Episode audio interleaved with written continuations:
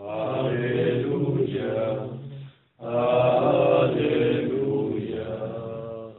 aleluya.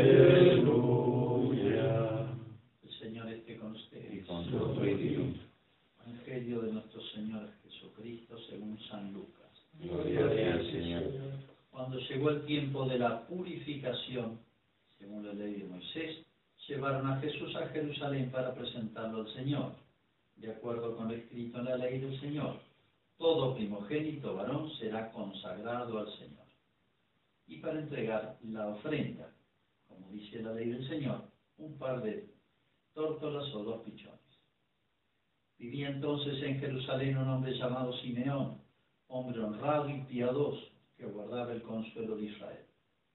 El Espíritu Santo moraba en él. Había recibido un oráculo del Espíritu Santo, que no vería la muerte antes de ver el Mesías del Señor. Impulsado por el Espíritu Santo fue al templo.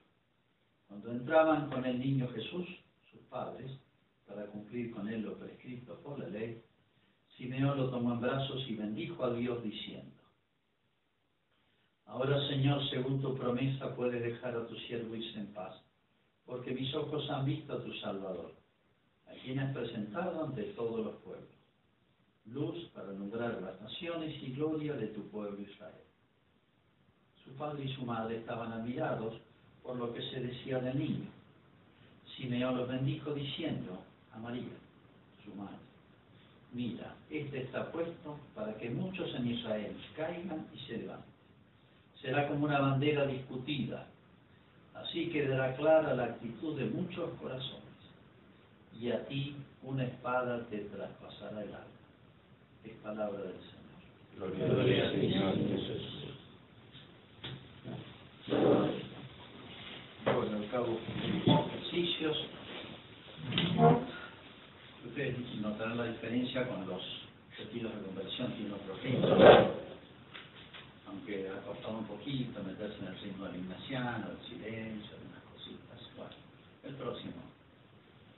Este, tal vez. Bueno, eh, esto no, produce un impacto a veces eh, emocional, afectivo, sensible, de emociones, sino es como la lluvia mansita, la lluvia esa finita, de, de, de otoño, que, hay que es la que más entra, no es el chaparrón fuerte así que causa más impresión y después no, sino como la lluvia mansa, que es la que más rinde después. Los frutos del ejercicio no los ve ahora, puede verlo, sí. Me dice, bueno, vi, vi, vi claro esto, se me amplió el panorama, eh, uno siempre aprende algo o eh, concluye algo o ve más claro cómo tiene que resolver las cosas de la vida, ¿no? Pero normalmente los frutos del ejercicio uno los va cosechando, una siembra esto. De la cosecha empieza a venir después, a veces con el tiempo, ¿eh? porque lo que queda después da frutos. Importante es que quede, como esa lluvia que entra hondo. La lluvia rápida cae y se va. Impresiona mucho, pero no queda nada, no queda humedad. Bueno, lo más importante en la vida, como el primer gran paso en la vida, que siempre estamos por darlo, es, es estabilizarse perseverar, se puede decir, pero estabilizarse ¿eh? en, algunos propósitos, en uno más o menos armado el día, la semana, el año, tiene ciertos principios de vida, propósitos, deseos, proyectos, etcétera. Bueno, primer paso en la vida es estabilizarse, porque la primera tentación es subir y bajar, como la luna, a veces está en cuarto menguante, a veces cuarto creciente, a veces luna nueva, luna llena. Hay que romper el ciclo de la ese ciclo lunares que a veces tenemos, como decía una de las lecturas que veíamos, muy vinculado, dependiente de los estados de ánimo. No puedo dejarme guiar por estados de ánimo. Hoy tengo ganas, mañana no, y me voy guiando por esas subidas y bajadas de la sensibilidad, ¿no?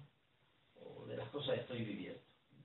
Primer gran paso, si yo logro estabilizarme, es como poner un cimiento bueno, y de ahí se construye primera idea entonces central. Segundo lugar, eh, hay que decir como el famoso padre este canonizado de, Chile, el padre Alberto Hurtado, se metió en obras grandísimas, complicadas, bueno. Y bueno, por supuesto, y lleno de problemas, y se acostaba a las dos de la mañana con mil dramas, etcétera Y rezaba esto como para eh, vencer sus tentaciones de desánimo, decir algo todo, chao. Decía, contento, Señor, contento. Diciendo, por dentro la verdad que no estoy así, pero quiero estar y te digo a vos que a pesar de todo lo que me mandás, estoy contento. ¿eh? No es un contento sensible, todo me salió redondo, todo me felicita, todo. sino que una especie de contento que yo sé que al final de aquí salen cosas buenas, aún cuando hay aparentes fracasos o retrocesos, o qué sé yo, bueno, todo se emprende bien por Dios, en algún momento fructifica. Sé, sé que es así. Bueno, contento, Señor, contento, debemos decir siempre en todas las cosas, buenas, malas, que están nuestros planes, que no, que nos llenan de alegría, etcétera, bueno, siempre para nada. Y eh, finalmente le digo lo que decía el cura Brochero, cuando terminaron los ejercicios. Digo, me refiero a él para que no se enojen conmigo. Él decía esto, bueno, miren, nosotros los curas, todos los que organizamos esto, mucha gente, ¿eh? hemos hecho todo lo posible para que ustedes aprovechen. Si quieren aprovechar, tienen muchos elementos. Ahora, si no quieren aprovechar, que se los lleven mil demonios. Bueno, bueno, eso lo hacía el cura Rochero, para que no se Así que, bueno, entendemos el sentido que tenía esto. Pero bueno, siempre de este acto de generosidad que ustedes han hecho, viniendo acá, renunciando a tantas cosas, bueno, ya pasó, todo pasa rápido. Y bueno, ciertamente ya y mucho más más adelante verán los frutos, de manera que valía la pena.